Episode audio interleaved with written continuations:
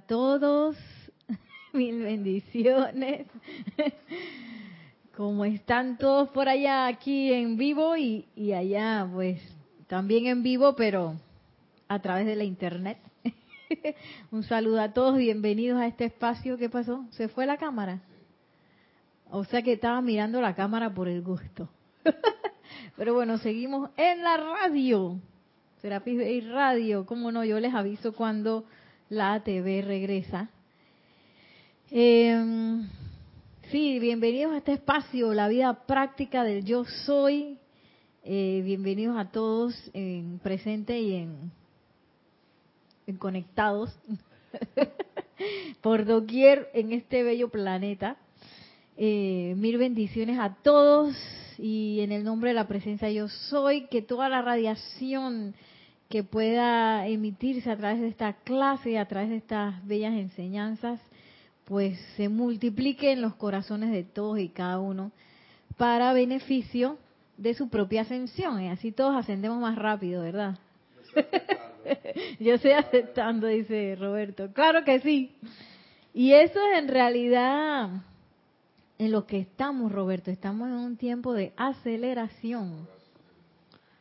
En accelerator. sí, porque imagínate todas esas esas verdades que uno ha enfrentado en este tiempo. Antes uno enfrentaba verdades cada 10 años. Ahora aquí es de que cada dos días, cuidado todos los días. Por lo menos si uno está conectado, gracias Nelson, ya tenemos la TV. Si uno está conectado a la enseñanza de los maestros ascendidos y uno está conectado también a la, al regalo de dispensación que tenemos aquí en el grupo Serapis Bay a través del campo de fuerza, en donde los maestros están pues emitiendo su radiación y por consecuencia natural cosas se van a despejar. Y uno va a enfrentar múltiples cosas que antes uno de que ah yo pensaba que eso era así y luego nos damos cuenta no no era así y un poco de eso es lo que va a estar hablando hoy aquí en este bello libro Puente a la libertad, la felicidad, virtud divina, el amado Fun Wei, que Fun Wei fue, es todavía el discípulo del amado señor Lin, el dios de la felicidad. Entonces el señor Fun Wei este, se pegó ahí del señor Lin, tú sabes, para aprender, y ahí está, de maestro ascendido, pues sirviendo eh, en esta bella llama que es la llama de la felicidad. Y mira qué interesante que él también asiste a los niños pequeños, los niños pequeños, y, y habla que estos niños, yo no sé si tú has tenido ocasión de, estar con niños últimamente, que a veces los niños ahora se salen con unas cosas que uno dice y este viejo en cuerpo de bebé, muy sabios, y es porque están encarnando almas que ya tienen tiempo, tienen sabiduría y bueno, y se les ha puesto pues el momento propicio y el ambiente propicio para que encarnen y claro, acelerar su desarrollo. Yo tengo un sobrino de sangre, porque es hijo de mi hermana. Esto, que el muchacho no sé, pero él, él, él es increíble, tiene una, una mentalidad tan para mí muy evolucionada porque él a mi, a mi mamá no le dice abuela, le dice Gloria. Y entonces a su mamá le dice negra. Y Ay, así, madre. a mí me dice Roberto. Y a veces me dice, y a veces me dice que, hey, calvo. Ay, Dios Qué mío. irrespetuoso. Pero no sé, o sea, a mí nunca me nació decirle, jamás, ni, Ni hasta la fecha, decirle a mi mamá Gloria, qué extraño. O a mi tía decirle por el nombre, no, pero esa es parte como, como de, como que, que te están haciendo ver, y bien acá, yo estoy a tu nivel. Ajá. Yo estoy a tu, no creas que porque yo soy menor de edad, ey, yo estoy, tú eres como un amigo mío, estamos al mismo nivel, así se tratan los amigos. Sí, sí.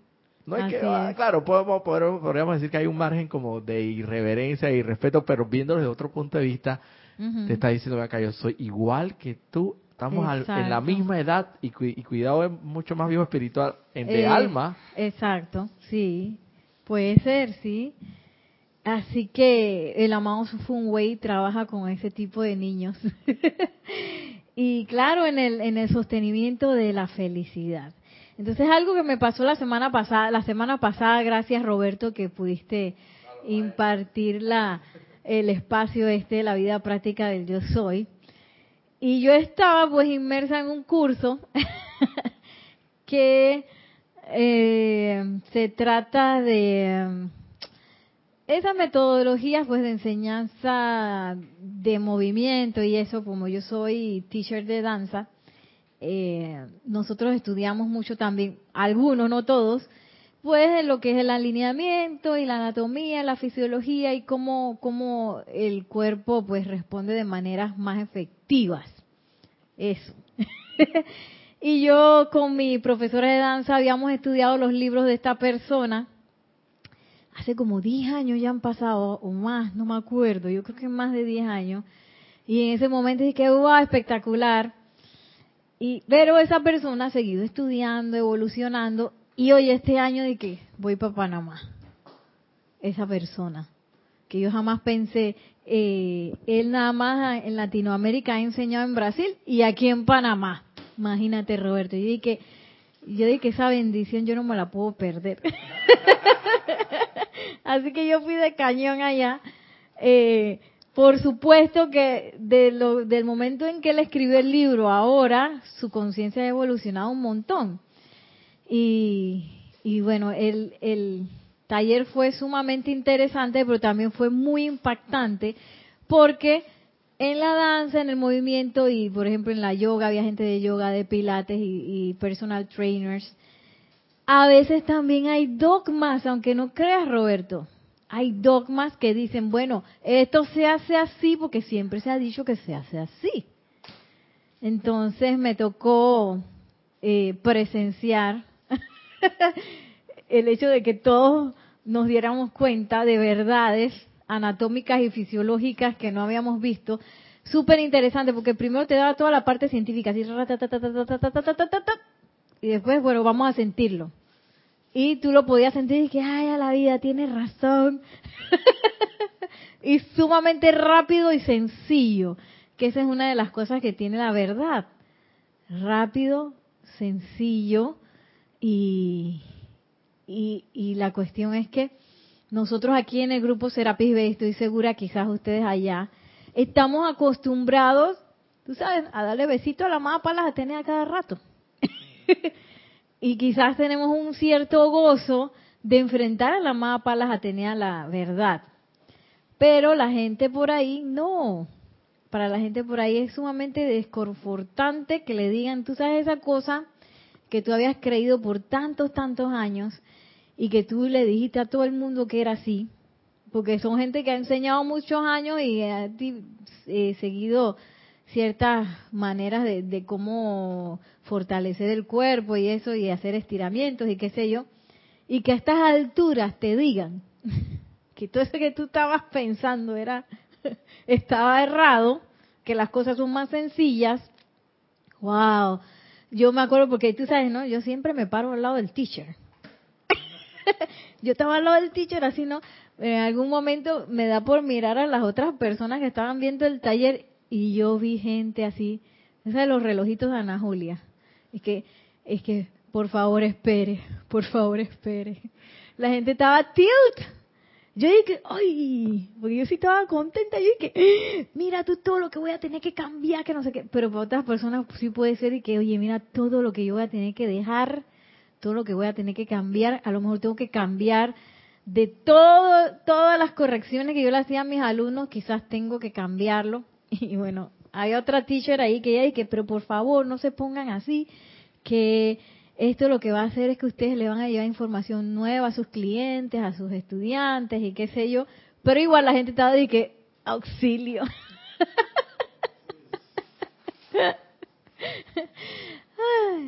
a pesar de que todos nos sentíamos bien y sabíamos que era la verdad, pues todavía había gente que le costaba y se podía ver. Y un poco eso es lo que el amado Funway nos va a hablar hoy, de ese enfrentamiento con la verdad. Que, y bueno, y todos tenemos nuestros niveles, porque por ahí de repente a mí también todavía me ha pasado, es que, oye, mira esta cosa que yo pensaba que era así, o mira este hábito que yo tengo que yo no me había dado cuenta que lo tenía, y ese es un enfrentamiento con la verdad, y a veces uno queda en shock, de que, ¿y ahora qué hago pues? Y bueno, ¿cómo yo puedo sostener la felicidad en ese encuentro? Y tú sabes cómo se da eso mucho, Nereida principalmente cuando uno se la cree mucho y es que, ah, yo soy estudiante de la luz, yo me sé todos estos libros, yo aplico todos los decretos. Mira, que yo y San Germain somos sí, somos panas, pero y a los ceremoniales, los, los, servicios de transmisión de la llama, ni hablarse, los días de encerrona y, de oración, a todo me lo he todo como parejo. Pero a la hora de la verdad, ay papá, dale pues estudiante de la luz y te das cuenta, y no es para sentirse mal, sino es para caer en la cuenta de que ven acá, no te la creas, hermano. Exacto. Tienes que seguir metiéndole candela.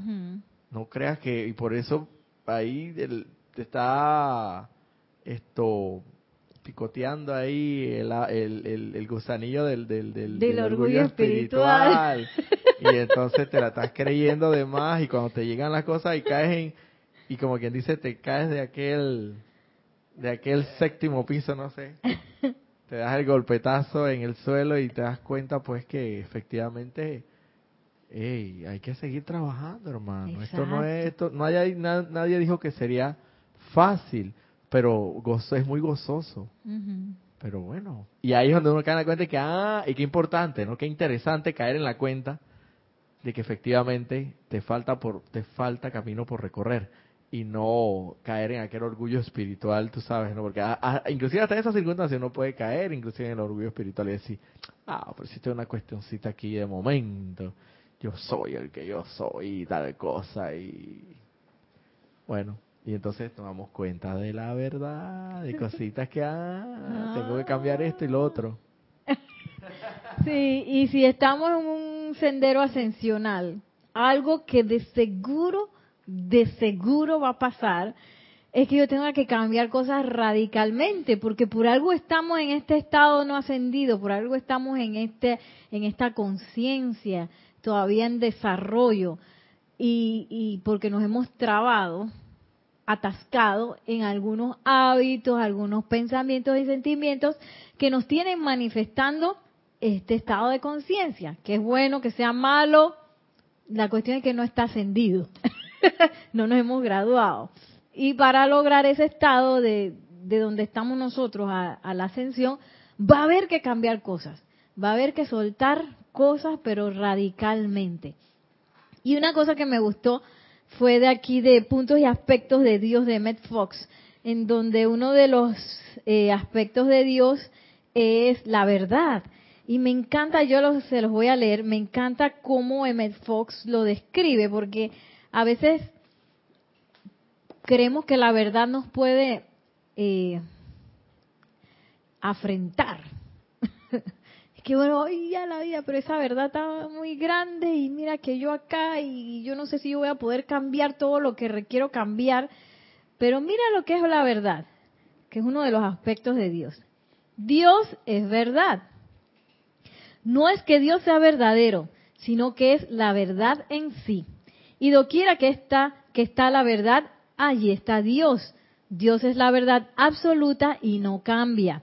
Hay muchas cosas que son verdades relativas a ciertos momentos y lugares solamente, pero Dios es la verdad absoluta en todo momento y en todas las circunstancias. Tan pronto como tocamos a Dios, que es lo absoluto, las cosas relativas desaparecen. y es que hay verdades relativas. una verdad relativa para decir una cosa bien loca que vi hace poco en un... Tú sabes esos, esos canales Discovery y eso que dan documentales. Había un documental de los remedios de principio del siglo pasado, de principio del siglo XX. Unas locuras, Roberto. A los niños que le estaban saliendo los dientes le ponían morfina. Y eso en ese momento era una verdad relativa. Y que uno, ese es el, el, oye, el medicamento que me dio el doctor para darle al niño. Y seguro muchos padres totalmente confiados le ponían morfina en la boquita al, bebé eh, cuando le estaban saliendo los dientes. Seguro esos bebés quedaban dormiditos, qué sé yo, dopados totalmente. Y esa era una verdad relativa en ese momento. Ahora a nadie se le ocurre hacer eso. Nadie se le ocurre en su sano juicio hacer eso porque todos sabemos que es la morfina, todos sabemos que un niño de esa edad es muy susceptible a muchas cosas y que y que es sensible pues a, ese tipo de cosas y a nadie se le ocurre. Esa es una verdad relativa. Y las, las verdades relativas tienden a, a desaparecer precisamente por eso, porque no se autosustentan. Y bueno, eso me encantó esa frase, que cuando tan pronto como tocamos la, a Dios, que es lo absoluto, todo lo relativo desaparece. Conocer la verdad en cuanto a cualquier condición la sana, dijo Jesús.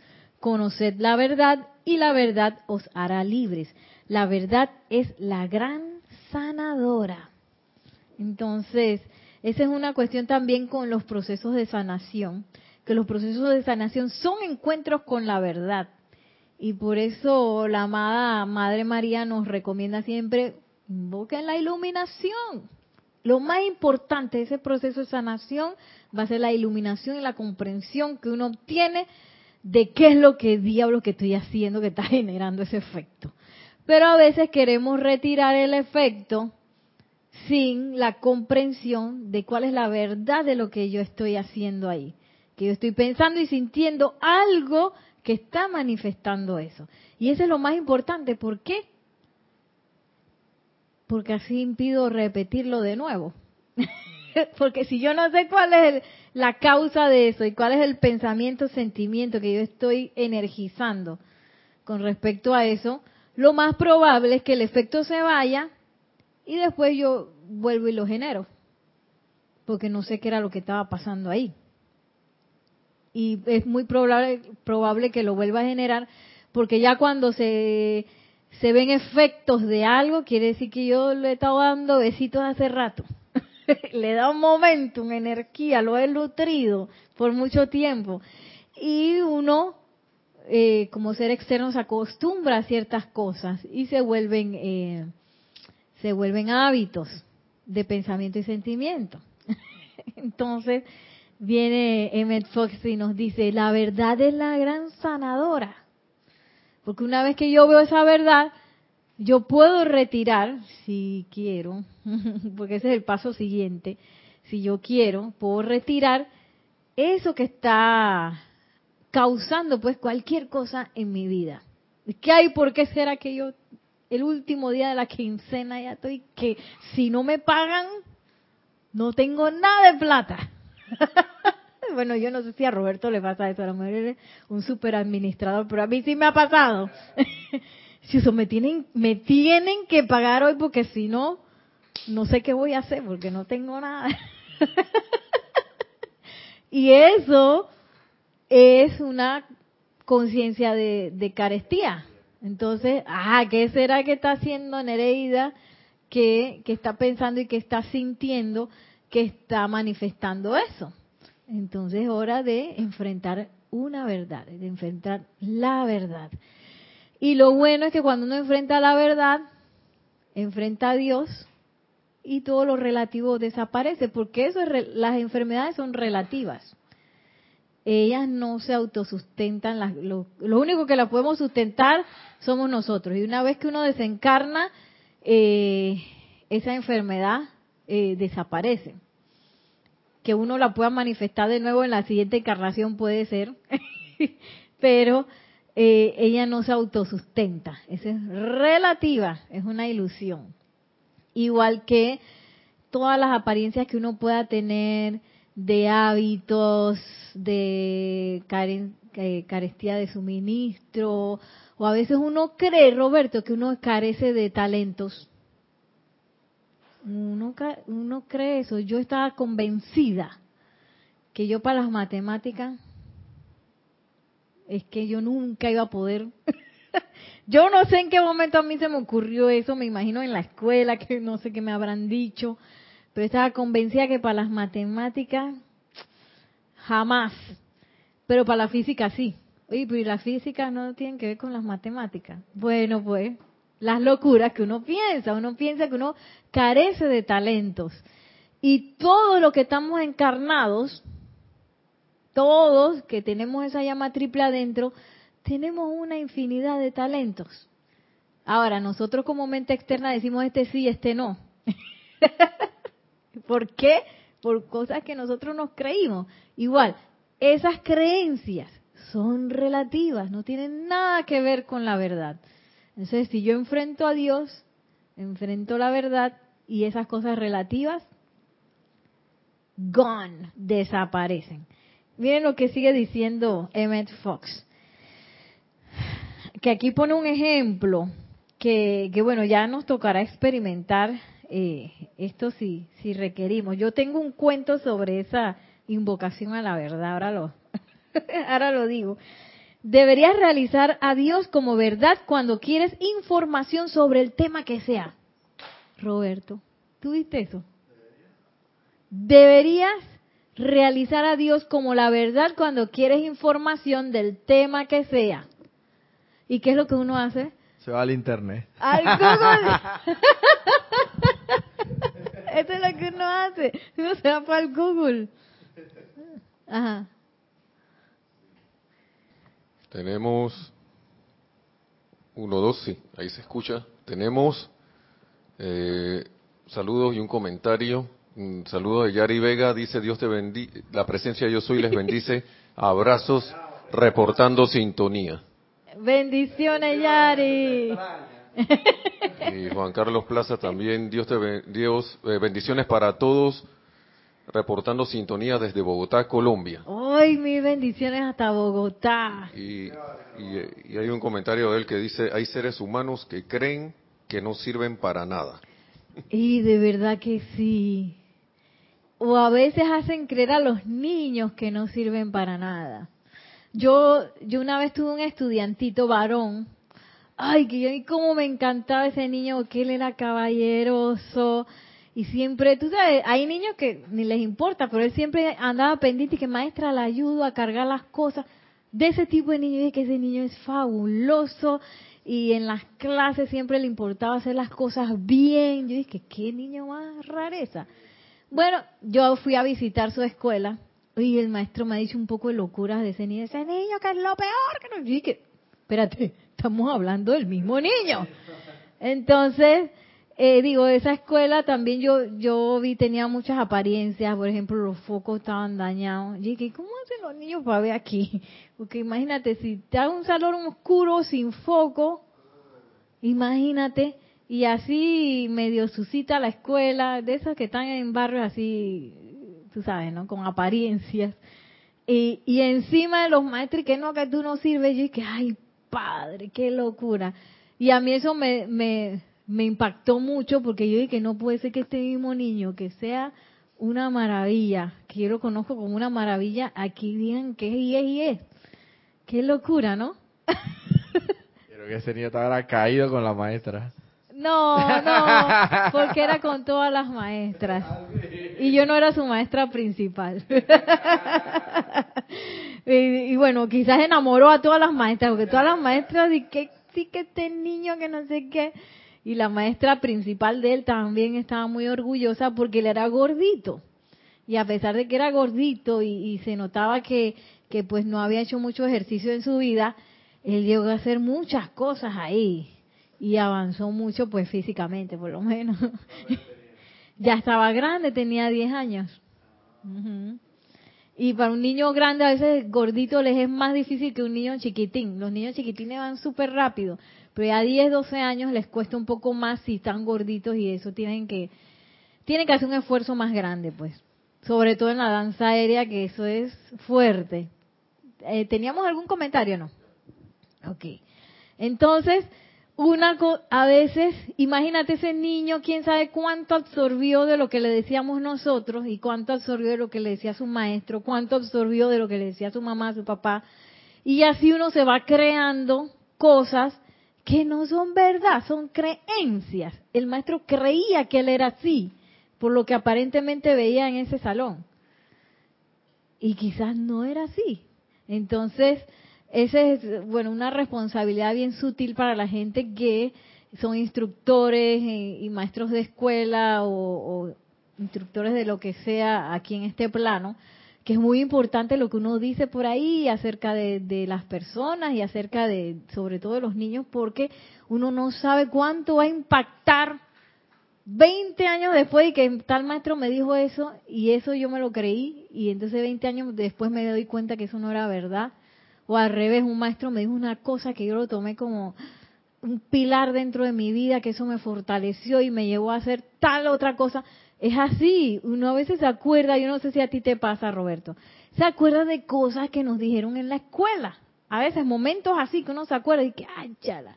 Y eso pudo haber fortalecido a uno o pudo haber sido una cosa que uno tenía que superar. y bueno, yo en la danza tengo montones de historias así de, de maestros locos, porque los artistas son un poco locos. Voy a, sí, voy a confesar, sí, sí. Sí, porque tengo unas amigas que, que ellas son de otros ámbitos de la contabilidad, no sé qué. Y es que yo no me explico cómo, cómo aquí hay tanta gente loca. Y que bueno, que lo que pasa es que la gente que se dedica al arte a veces tenemos otro otro patrón mental. y entonces complementan con la con la metafísica. Imagínate, así que estamos ponchi total, totalmente locos. Y dice, sigue diciéndome el Fox, deberías realizar a Dios como verdad cuando quieres información sobre el tema que seas o si sospechas que se te está tratando de engañar o falsear. Sí, hay mucha gente que tiene miedo de ser engañada, ¿eh? Pero no es menester tener miedo. Si uno sabe que Dios es la verdad, ¿qué hacemos? Invocamos y ya. Si tienes, en vez de estar con miedo ante que una persona te haga o te, o te engaño, qué sé yo. Si tienes razones para creer que alguien está tratando de engañarte, piensa en Dios como verdad y sostén que la divina verdad mora en la persona en cuestión y que se expresa a través de ella. Y mira qué bonito, me encanta este ejercicio porque eh, a veces yo creo que hay tal persona y que me viene a, decir cosas que yo creo que no son verdad, me está disque engañando, pero tú en vez de calificar a la persona como un engañador, y tú puedes irte a la fuente, tú sabes que dentro de esa persona hay una llama triple, esa persona es una manifestación de Dios, y como Dios es verdad, allí hay verdad, yo la invoco. Magna presencia yo soy, descarga tu verdad aquí a través de este individuo. Y no tenemos miedo, no tenemos miedo de ser engañados o qué sé yo. Y algo va a pasar. y yo en lugar de energizar la apariencia o, o, lo que es relativo en este caso, que, que hay un engaño, yo voy a energizar lo que es verdad. ¿Para qué? ¿Para qué energizar lo que no, lo que es ilusión? Ahí no estoy haciendo nada, estoy eh, creando. Ahí, no estaríamos cambiando nada, estaríamos haciendo lo mismo de siempre. Castillos en el aire, sí. Y, pero si yo enfatizo y pongo mi energía y mi atención en la verdad, ahí sí, porque esa verdad hasta puede cambiar el individuo, hacerlo caer en cuenta de que, ah, a lo mejor es estaba creyendo algo que era verdad y no era así. Si tienes razones para creer que alguien está tratando de engañarte, piensa en Dios como verdad y sostén que la divina verdad mora en la persona en cuestión y que se expresa a través de ella. Si realizas esto lo suficientemente claro, dicha persona entonces dirá la verdad. Cuando tienes que, trans, que transar cualquier negocio importante, como por ejemplo firmar un contrato, utiliza algunos minutos para realizar la divina verdad. Y si hay algo en y si hay en eso algo que deberías saber, tal cosa saldrá a la luz. Yo creo que este es bueno para ti, porque tú te dedicas a esas cosas de, leyes y qué sé yo. Y claro, quinto rayo, por eso es que el quinto rayo también tiene que ver con las personas que se dedican a las leyes y eso. Ah. ¿Cómo es que es la señora justicia? Sí, la amada Palas Atenea que la ponen como la de la justicia, pero bueno, la de la justicia es la amada Lady Porcia. Pero yo invoco la verdad y en vez de estar viendo que yo tengo que estar dilucidando quién sabe qué cosa, este es como el proceso natural. A veces creemos que el proceso natural es que si yo voy a, a, ver cómo le palabreo a esta persona para ver cómo le saco la verdad. Y no es necesario. Solamente tengo que calmarme, ser claro, enfático y hacer la invocación. Porque tampoco es de que, ah, bueno, ya yo sé que la verdad está ahí, va a salir sola. No, sí se requiere, se requiere de una invocación para que eso salga adelante. Y como dice aquí, que si yo necesito saber algo antes de, firmar un contrato, porque a veces tampoco dárselas de que yo me las sé todas, ¿no? Porque de repente hay algo que yo no me he dado cuenta. de repente uno no sabe. Entonces por eso que es bueno poner a Dios por delante. Si yo voy a hacer algo importante en mi vida, oye, magna presencia yo soy, llévame de la mano en esta en esta situación, que todo salga con tu perfección si es algo de un contrato, un negocio, algún, alguna actividad así, magna presencia yo soy, amada Palas Atenea, descarga tu verdad en esta situación de modo que esto sea claro y visible y que todos los puntos sean puestos sobre la mesa y entonces empiezan a salir los puntos y que pla, pla, pla, pla. a mí me pasó una vez, hace mucho tiempo, yo ni siquiera había llegado al grupo, pero sí escuchaba los audios en Real Audio en aquel tiempo. Hace tiempecito. Y me acuerdo que Jorge siempre hablaba de Palas Atenea y de la verdad, que uno cuando invocaba la verdad, uno tenía que prepararse porque uno no sabía cuál era esa verdad y a veces uno quiere que sea la verdad que uno piensa que es. y, muchas, yo diría que la mayoría de las veces, si no es que todas, no hace lo que uno está pensando. Entonces yo en ese tiempo tenía un noviecillo ahí que, que yo, yo tenía la idea de que me estaba engañando.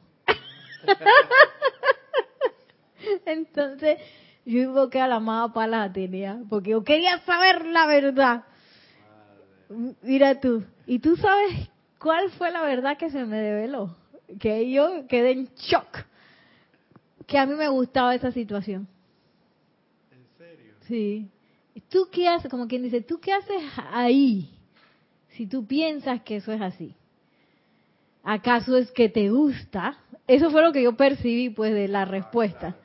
Y nunca supe si me engañaba o no, pero sí supe como ese punto. Y yo dije, mira tú, ni idea que ni idea porque yo pensaba que se iba como a abrir algo en la otra persona y entonces yo iba a ver todo clarito.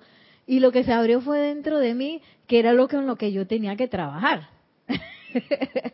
de dejar quizás una, una adicción a una situación que no es perfecta.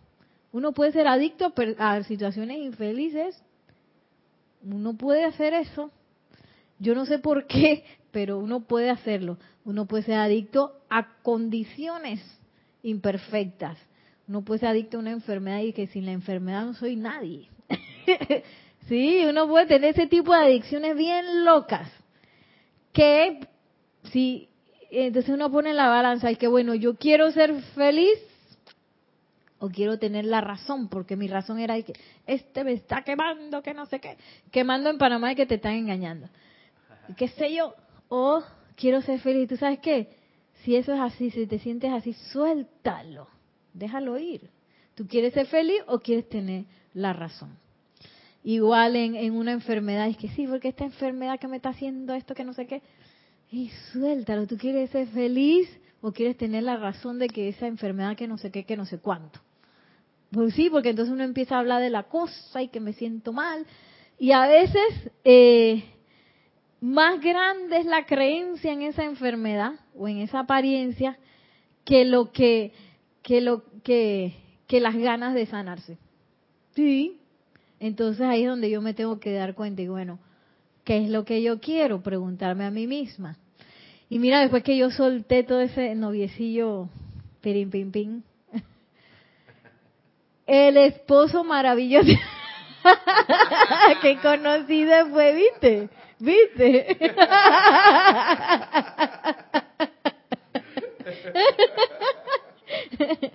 Ay, ay, ay.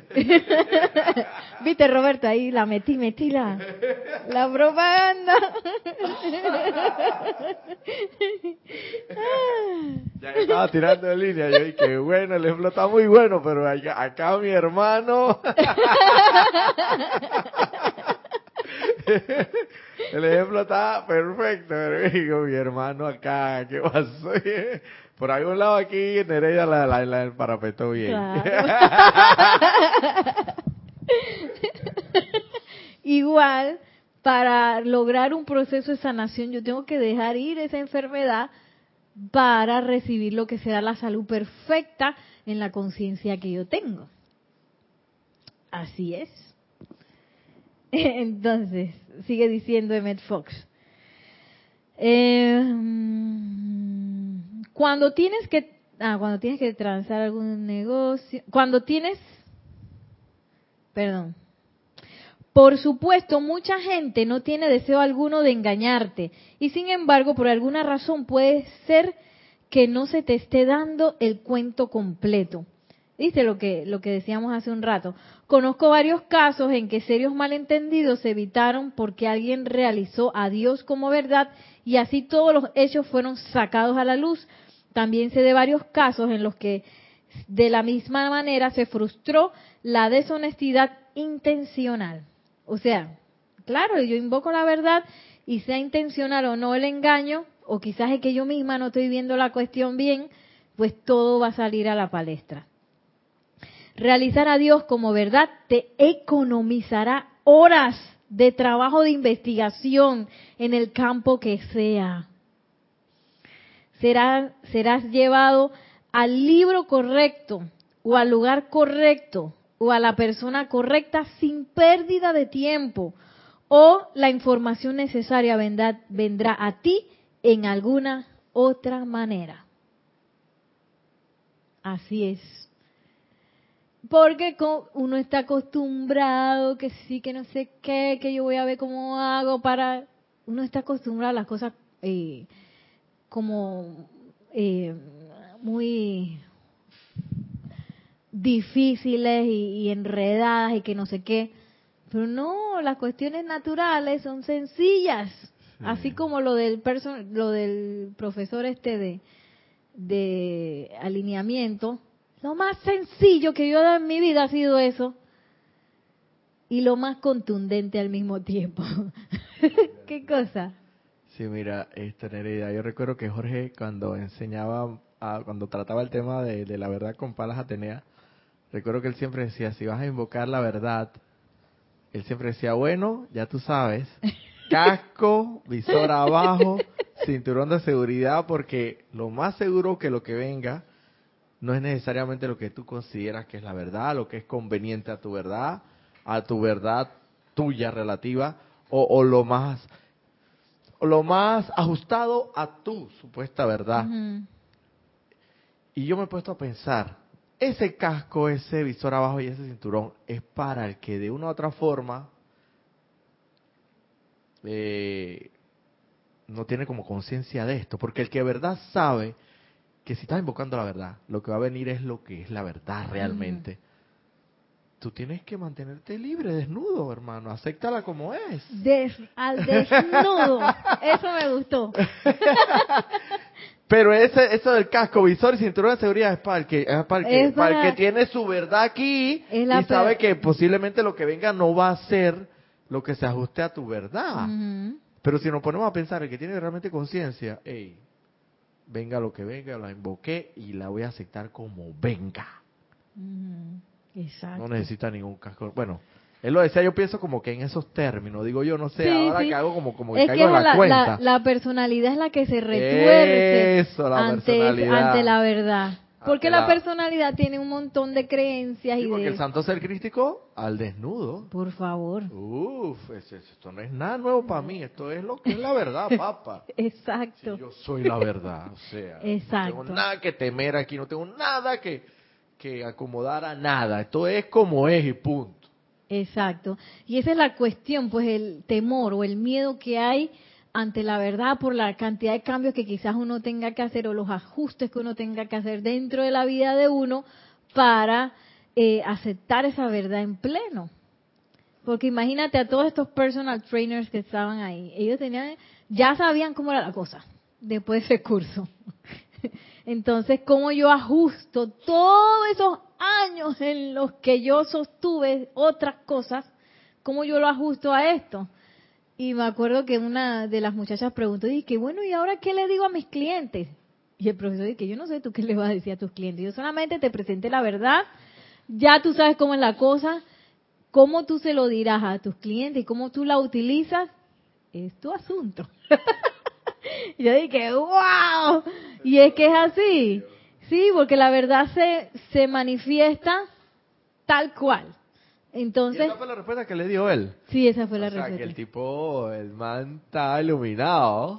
Sí, porque él lo hizo, él todo lo hizo uh, con mucho confort y muchas cosas, pero con todo y eso la gente quedó así como, como estremecida porque la, la información es muy impactante. Y, y, y bueno, y está súper sustentada. Eh, y yo qué iba a decir. Pero, y sin embargo, todavía había gente que se estremeció, a, a, pesar de que el ambiente era sumamente amigable y que había felicidad y que había cosas, había gente todavía estremecida. Y, y algo que uno cree en la presentación de la verdad es que, que, que, primero que la verdad se va a ajustar a lo que yo estoy haciendo y real, realmente a la verdad no le importa lo que tú estés haciendo, la verdad es y punto.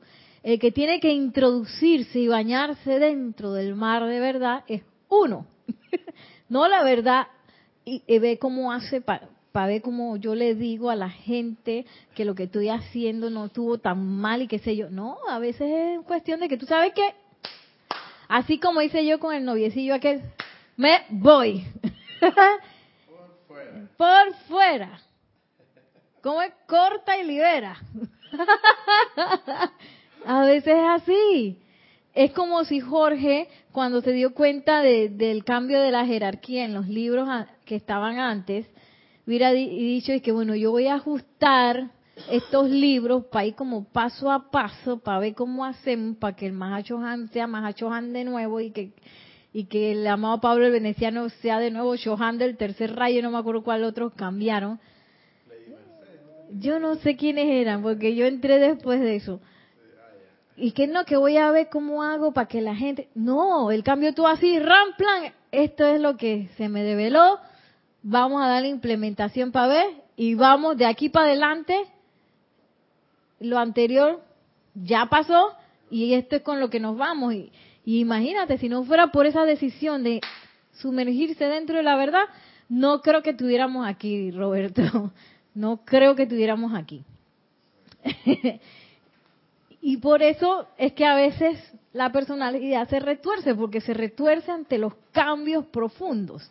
Pero entonces uno toma la decisión de que, bueno, yo voy a retorcerme junto con mi personalidad o, como dice Roberto, desnudita a darle besito a la amada Palas Atenea. Me, me, me meto en el mar de la verdad. Que trae consigo felicidad, trae consigo paz, trae consigo sanación, trae consigo amor, porque es como una liberación, es como una cuestión loca, que uno dice, bueno, tengo miedo de sumergirme en la verdad, pero sin la verdad me va a ir bien. no hay forma que me vaya a ir mal en la verdad. Sin embargo, todavía nos guardamos eh, recovequitos por ahí y que bueno, yo llego hasta aquí. y bueno, pero bueno, estamos en el proceso de ascensión en el cual estas cosas van a ser cada vez más eh, normales que pasen. Y miren lo que encontré aquí del amado Funwei. Dice en la página 59, felicidad imperturbable que a ver, si yo quiero una felicidad imperturbable, ¿cómo voy a hacer? si bien no quiero decir nada que pueda perturbar esta felicidad, Sin embargo, es menester que encaremos la verdad de vida. Y en ello no hay ocasión alguna de ser infeliz. Les digo, compañeros estudiantes, que si permiten que el encarar la verdad los haga infelices, entonces son ustedes realmente desafortunados.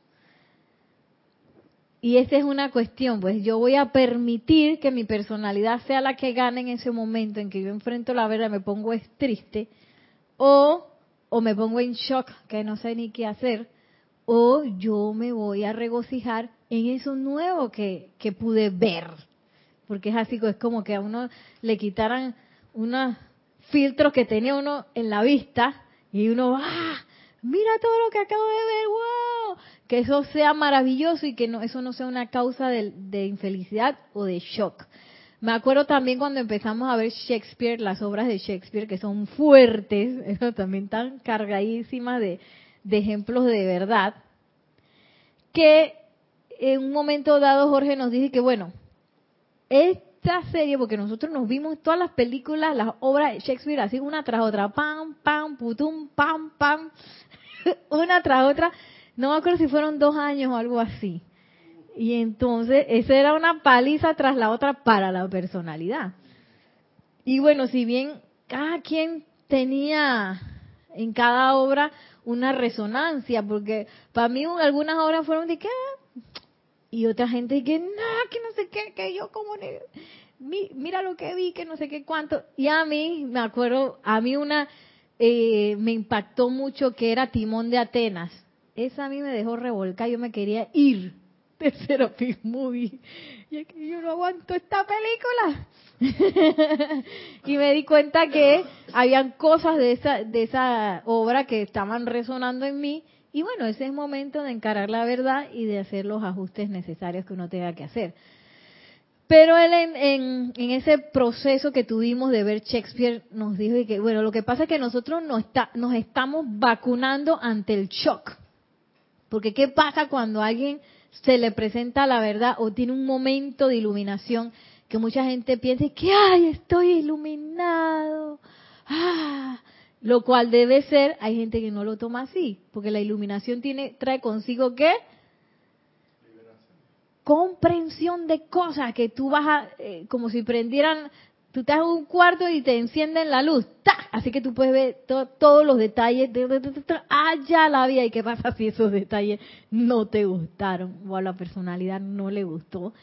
Ese momento de iluminación es un momento muy sensible y hay gente que cae en estado de shock o quedan paralizados debido a un momento de iluminación. Y eso es lo que Jorge decía, nosotros nos estamos vacunando para que en el momento en que esos brotes de iluminación se den, nosotros no quedemos en shock, porque ya nosotros hemos enfrentado la verdad una y otra y otra vez. Y bueno, me di cuenta que la vacuna sirvió en ese curso. en el curso, porque yo estaba contenta, pero luego me di cuenta de que, oye, yo aquí la única contenta era yo y mi profesora, que estábamos y que, Todos los demás tenían un cierto nivel de shock y estaban así como que ahora yo, ¿qué voy a hacer? Y, y bueno, esa es una de las dos maneras de aceptarlo.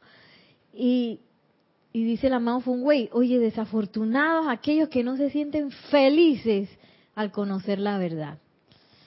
Y lo más importante es que yo puedo decidir ese punto de inflexión entre ser feliz o no por un encuentro con la verdad. Yo puedo decidir, ¿tú sabes qué? No le voy a hacer caso a la personalidad. De ahí agarro mi fuego pongo en tate quieto a la, a la personalidad, invoco hasta que hasta sentir esa felicidad de, de, encontrar la verdad. Pero lo importante es no quedarse ahí, si eso es lo que yo quiero. Ahora, si yo me quiero revolcar mi infelicidad y que, ay, no, yo que pensaba que esto era así y no lo es. Tengo 20 años de pensar que esto es así y no lo es. o yo quiero, ah, recibir la bendición completa, que es ese, esa, esa felicidad que viene de la comprensión. Porque a veces hay gente que puede estar infeliz por la comprensión. sigue diciendo Fun Wei, el amado Fun Wei. Deberían regocijarse más que nada en el mundo de que se les ponga la verdad por delante, de manera que puedan corregir dentro de sí lo que sea necesario. Que ese es un poco lo que estábamos diciendo. ¿Quién se pone el casco, los visores, los, los, escudos de, de protección? La personalidad, porque a la personalidad no le gusta el cambio. La personalidad lo que le gusta está igualito siempre y seguir con las mismas marromancias. Eso es lo que le gusta a la personalidad. Entonces uno es menester que tome esa personalidad como un eh, una obra en proceso que tiene que ser perfeccionada, tiene que ser, eh, mejor dicho, purificada para que me sirva cada vez de mejor instrumento. Y en el momento en que tiene que ponerse las, las pilas de estar aquietada, de estar tranquila, de estar feliz, pues que lo esté y que yo pueda comandar esa personalidad y no que esa personalidad me comande a mí y quedo yo pensando y sintiendo cosas que, que, que no vienen al caso.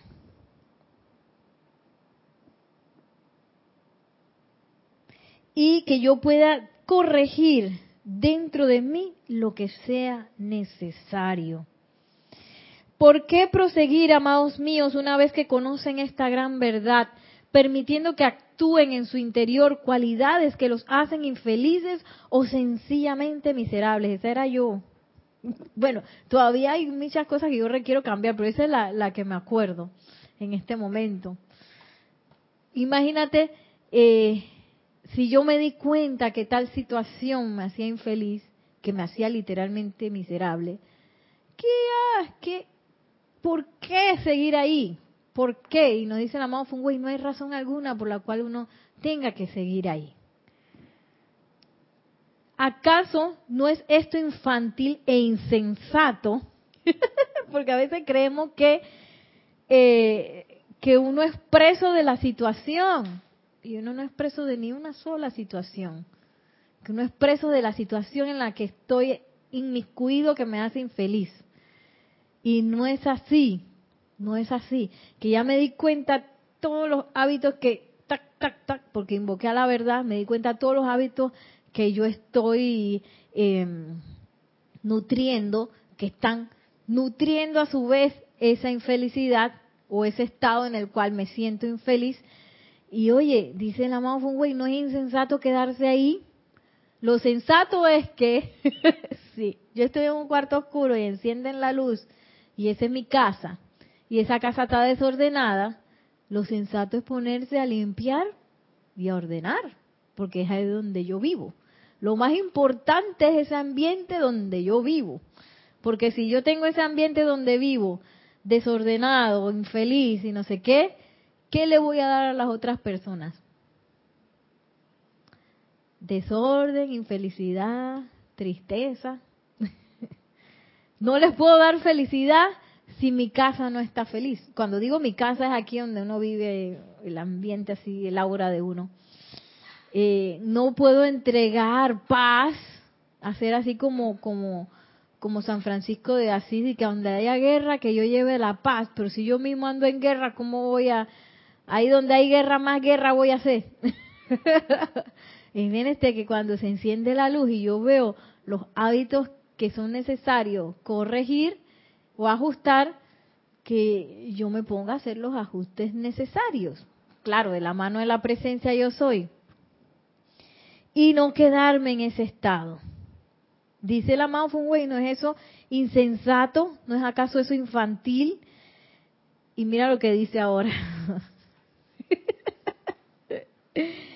es solo debido a la terquedad de la personalidad que está llena de autolástima y autojustificación que continúa sintiéndose herida y malhumorada. Sí, porque ya vemos quién es el que se pone herido cuando enfrenta la verdad y, que le da el mal humor y le da la tristeza y la congoja, la personalidad. ¿Qué es la naturaleza la personalidad? Lo sentimos mucho ese terca, pues. Ella es así. ¿quiénes son los que tienen que sacar esa personalidad de la terquedad? Uno mismo, uno mismo tiene que sacar de, ese que está tranqueado así, así como en un loop que totalmente trancada ahí, que de aquí no me muevo porque esa cosa me hizo sentir mal, que no sé qué, y ahora no es cierto que voy a tener que hacer cambios, no, no, no, no. Y lo más bonito es que uno puede estar dentro de ese tranque y salir de ahí, así. ¿Cómo puedo salir de ahí? ¿Cómo puedes salir? Invocando la verdad. Invocando la verdad. Invocando la verdad que está en mi corazón, el yo soy. Mana presencia yo soy. Sácame de aquí. Punto y se acabó. Toma este sentimiento, amado yo soy, reemplázalo por tu armonía y por tu conocimiento de la verdad, por tu fortaleza, por tu, por tu felicidad. Y así es que uno sale, no hay forma otra de salir. yo no puedo ir que hablar con Nelson y que Nelson ayúdame a salir de mi propia terquedad. No puede. Yo no puedo ayudar a... Esa es la cosa tan bella. Yo no puedo ayudar a nadie para que salga de su terquedad. Todo mundo es menester que salga solo, ni nadie me puede ayudar a mí. Pero lo más importante es que yo no dependo de nadie para salir de mi propia terquedad. no dependo de nadie para lograr mi propia sanación. Ni tampoco dependo de nadie para ajustar todo lo que yo necesite ajustar en felicidad, en paz, en opulencia, en verdad, en libertad, en todo lo que yo requiera, no necesito que nadie me entregue eso porque ya yo lo tengo dentro de mi corazón. Lo que sí requiero es hacer el llamado, aquietarme y hacer el llamado. Eso sí requiero. Como podrán, como podrán notar, yo estoy bastante familiarizado con su lenguaje, más que con mi idioma nativo, si bien nací en China. Yo soy un verdadero americano. Ustedes hoy en día que están teniendo este gran privilegio, la más grande oportunidad de todas las encarnaciones en que han vivido, mis amados, no pierdan lo más mínimo en esta oportunidad.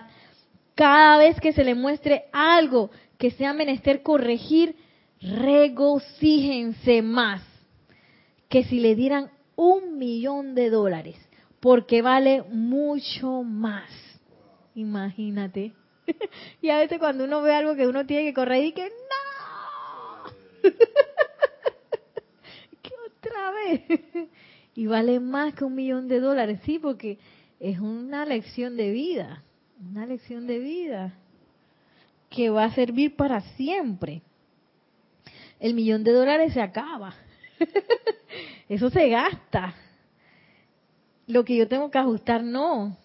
Va a ser una herencia divina para siempre.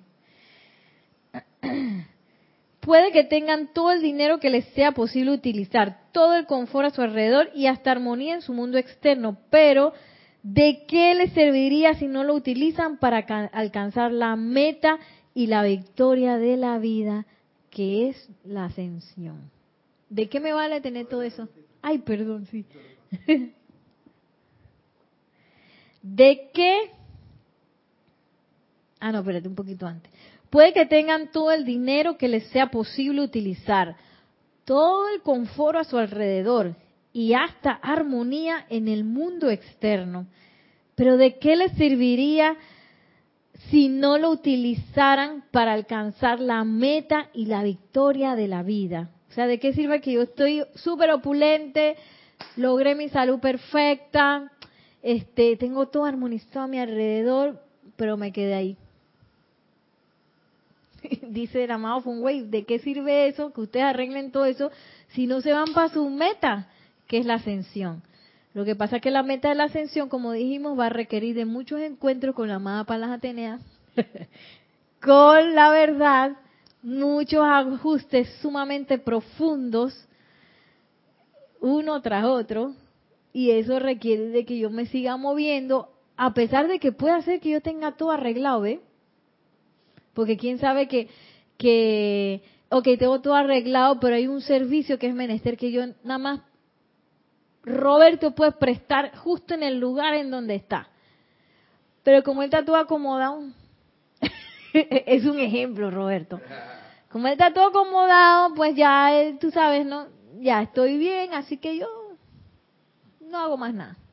No, y el servicio que tú podías prestar para tu ascensión, haya la vida. ya tengo el billetón, ya tengo la armonía, ya tengo el confort. El confort. Ya, hombre, tranquilo, ah, chántate ahí.